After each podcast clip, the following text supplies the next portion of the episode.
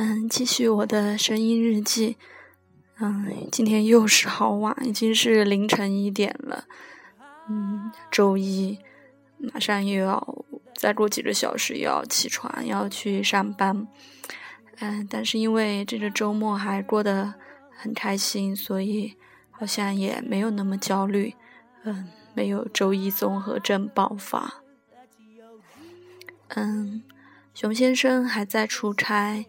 嗯，然后周六很自在的在家看了看书，然后去书店，嗯，转了一下。嗯，今天呢，又很开心的去继续上了繁华老师继续新开的流年课，其实去是去赠课了。嗯，课后呢，又和繁华老师聊了很长很长时间，很久。呃，关于我们最近在开始在做的一些事情，嗯，还有我们这次呃想努力的一些方向，我们这次自己想做的一些事情，嗯，不知道大家的梦想是什么呢？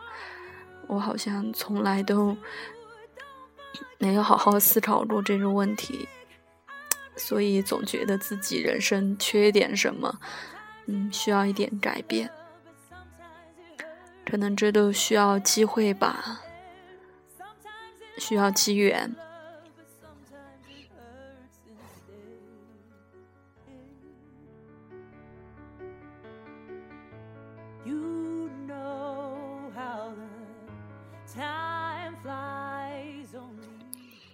嗯，那今天分享一点什么呢？嗯，分享一本书吧，我昨天在书店买到的。嗯，因为前天在晚上在大象书店，嗯，听芳华老师讲座的时候，嗯，其实他讲座里面谈到了关于抑郁症的问题。嗯，之前在准备心理学那个心理咨询师的考试，也呃也了解了一些关于抑郁症的相关的知识。然后前天晚上听完讲座，昨天正好在书店就碰到了这本书，嗯，然后看了一下它的封底啊，关于抑郁症的几段话，就觉得写的很好。书名是这样的：《抑郁症：走出心灵的黑暗》，作者是德国的一位心理治疗医师。吕迪格·达尔克，嗯，分享一下这本书的前言和最后的结语部分。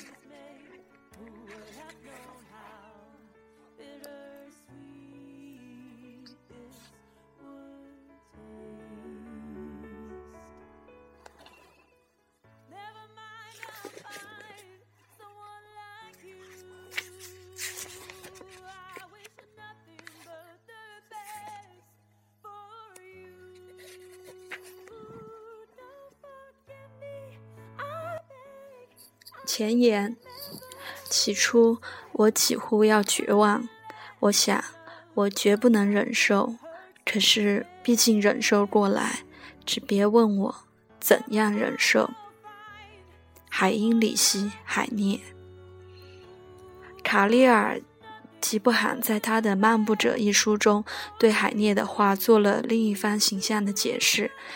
一只贝壳对另一只贝壳说：“我肚子疼得厉害。”这痛处又重又远，我难受死了。另一只贝壳洋洋得意地说：“谢天谢地，我可一点儿也不疼，我全身上下舒坦极了。”路过的螃蟹听到他们的对话，对通体舒泰的贝壳说：“你可能现在感觉良好，但你朋友所承受的痛苦将给他带来一颗光彩夺目的珍珠。”身患抑郁症的安德鲁·所罗门曾写过一本关于抑郁症的书。这本书内容详实、立意新颖，很有启发意义。所罗门说：“就连描述抑郁症都是一件痛苦的事，让人觉得伤感、孤独和沉重。或许这也是我迟迟不敢提笔写这本书的原因。抑郁症已经是当下的常见病，但一旦患者战胜抑郁症，摆脱梦魇，整个人便仿佛焕然一新。通过心理咨询，我认识了很多患者，有些人走出了黑暗，重归之前的正常生活，甚至比从前更加成熟和幸福。我认识到，许多让更多的人需要让更多的人分享这样的成功经验，因为眼下抑郁症确实已经成为威胁现代人生活的大敌。直到后来一段难忘的旅途，让我对抑郁症有了全新的认识，让我欣然而往，从容写完这本书。事实上，我并没有因为写这本书而陷入低沉。正相反，著书让我发现了深藏在抑郁中的宝藏。很多伟大的艺术家正是因为发现了这块宝藏，才成就了他们的事业。所以，我的这本书也算是一种新的尝试，借助源于抑郁的艺术来克服甚至控制抑郁症。我们可以把抑郁症当作人生的必经阶段。它让我们更加深入地认识生活和生命，让人生更上一层楼。就我自己而言，深入探索和研究抑郁症以及源于抑郁症的艺术，真的是一段奇妙之旅。我祝愿读者们也能分享这样的感受。为什么不借助艺术来帮我们渡过难关，克服抑郁症呢？毕竟，艺术曾拯救了那么多艺术家，成就了那么多伟大的作品。吕迪格·达尔克，二零零六年一月于塞米亚克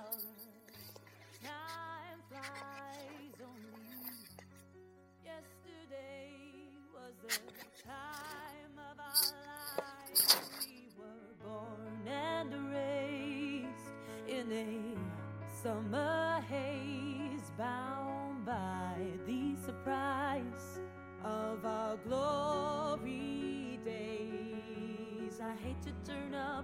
the blue uninvited but i couldn't stay away i couldn't fight it i had hoped you'd see my face and that you'd be reminded that for me it isn't over 嗯在分享结束语的时候嗯在分享总结呃这本书最后一个总结的最后一段关于抑郁症的描述我觉得写得很好。嗯，他是这样说的：在迅速增加的抑郁症患者队伍里，根据世界卫生组织的统计，全球抑郁症患者已达两亿人。居首要位置的是心理原因引起的反应性抑郁症。有些证据显示，那是那种。一度被称为内源性的抑郁症，其患者人数基本没有变化。有些通过患者的生活经历比较容易看清的抑郁症，其原因也比较显而易见。他们从患者有问题的生活中不断得到滋养。如果一个人不懂得生命意义，他的生活便没有意义，那么抑郁症就会让他停下来。阻止他朝着这个对他的发展没有任何益处的方向继续生活下去。患者好在，患者好比在体育比赛中得到了一个暂停。在大多数情况下，患者自己也觉得置身于生活之外，或者甚至置身于生命之外，毫无生气，像死了一样。因此，抑郁症是对严重超负荷的系统做出的正常的应激响应，它可以成为向好的方向发生反转的第一步。富有诗意的结束语：苏菲教智慧小故事。有一个人行将死去，当他回回顾此生时，发现自己的生活犹如一片沙漠。沙子已经快起眼，他在沙漠里发现了脚印。他看着这些脚印，心里自问：这是什么意思？这时候，有一个来自远古的声音在他耳边轻轻的、轻轻响起：“我始终在陪伴你。”他仔细看去，在他曾经感到满意和自我和谐的地方，沙漠上留下了两道脚印；但是，在他曾经孤独、不幸和痛苦的日子里，沙漠上只留有一道脚印。他震惊和悲伤地再次问道：“这是什么意思？在我幸福安康时，你陪伴在我身边；但是，在我孤独、不幸、痛苦和无助时，你在哪里？”有那么一会儿，他什么也没有听见。当内心的否定之声如此响亮时，他自然什么也听不见。他等待着，并竖起耳朵聆听，然后听到了一个极其微弱的回答：“人儿，那时候我把你抱在怀里。”阿根廷诗人豪尔赫·路易斯·博尔赫斯在去世前两年写道：“如果我能够重新活一次，在下一生，我将试着犯更多的错误。”我不再设法做得这样完美，我将让自己多一点放松，我将变得更加疯狂，比起我现在。事实上，我将认真对待更少的事，我将不那么讲究健康，我将冒更多的风险，我将更多去旅行，我将看更多的落日，我将爬更多的山。我将在更多的河水中游泳，就像那些人中间的一个。我会谨慎而丰富的活在我生命里的每一时刻。当然，我也会有许多欢乐的瞬间。可是，如果我能重新活着，我将试着只要那些好的瞬间。如果你还不知道，生活就是由这些瞬间组成。完全由这些瞬间组成，不要丢了现在。如果我能再活一次，我将赤脚行走，从春天的开端一直走到秋天结束。我将和更多的孩子游戏。如果我还能继续活着，可是我现在八十五岁了，我知道我即将死去。生活的智慧。干活吧，好像不需要金钱；去爱吧，好像不曾受过伤；跳舞吧，好像无人在观看；唱歌吧，好像无人在聆听；生活吧，好像身边是天堂。最后引用圣经里一句始终具有治疗作用的话：“如今长存的有信。”有望，有爱，这三样，其中最大的是爱。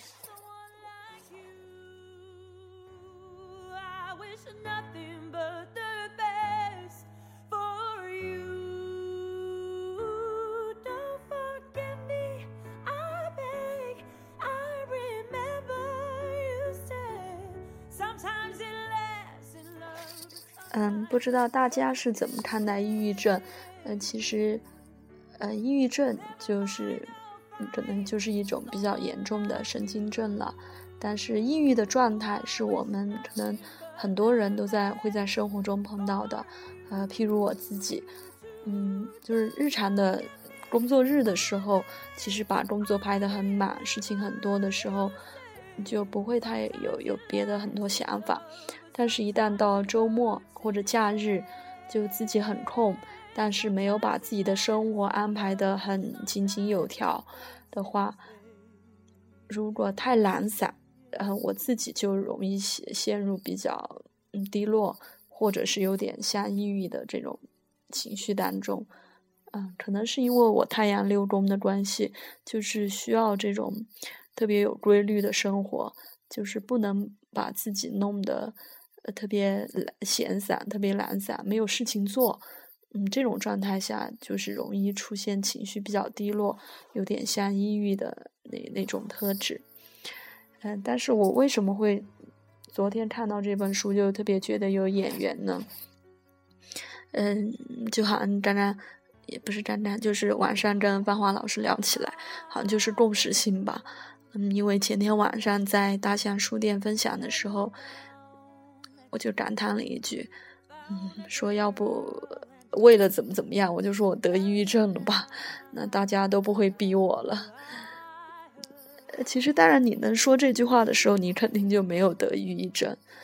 嗯，当然还是希望大家都能够非常，嗯，阳光灿烂的生活。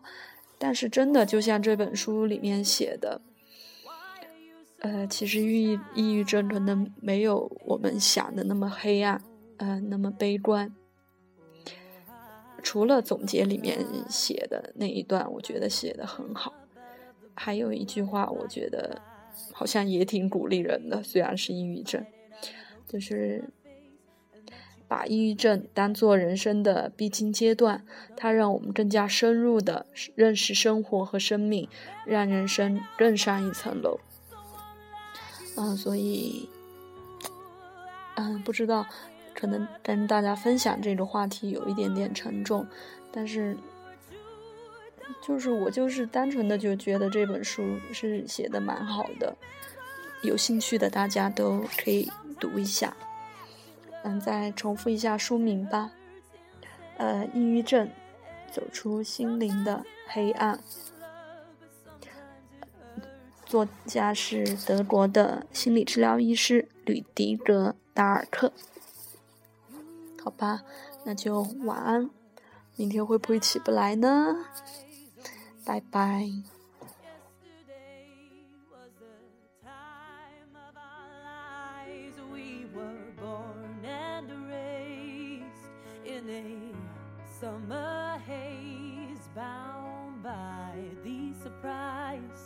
of our glory days. I hate to turn up out of the blue uninvited, but I couldn't stay away. I couldn't fight it. I had hoped you'd see my face and that you'd be reminded that for me it isn't over.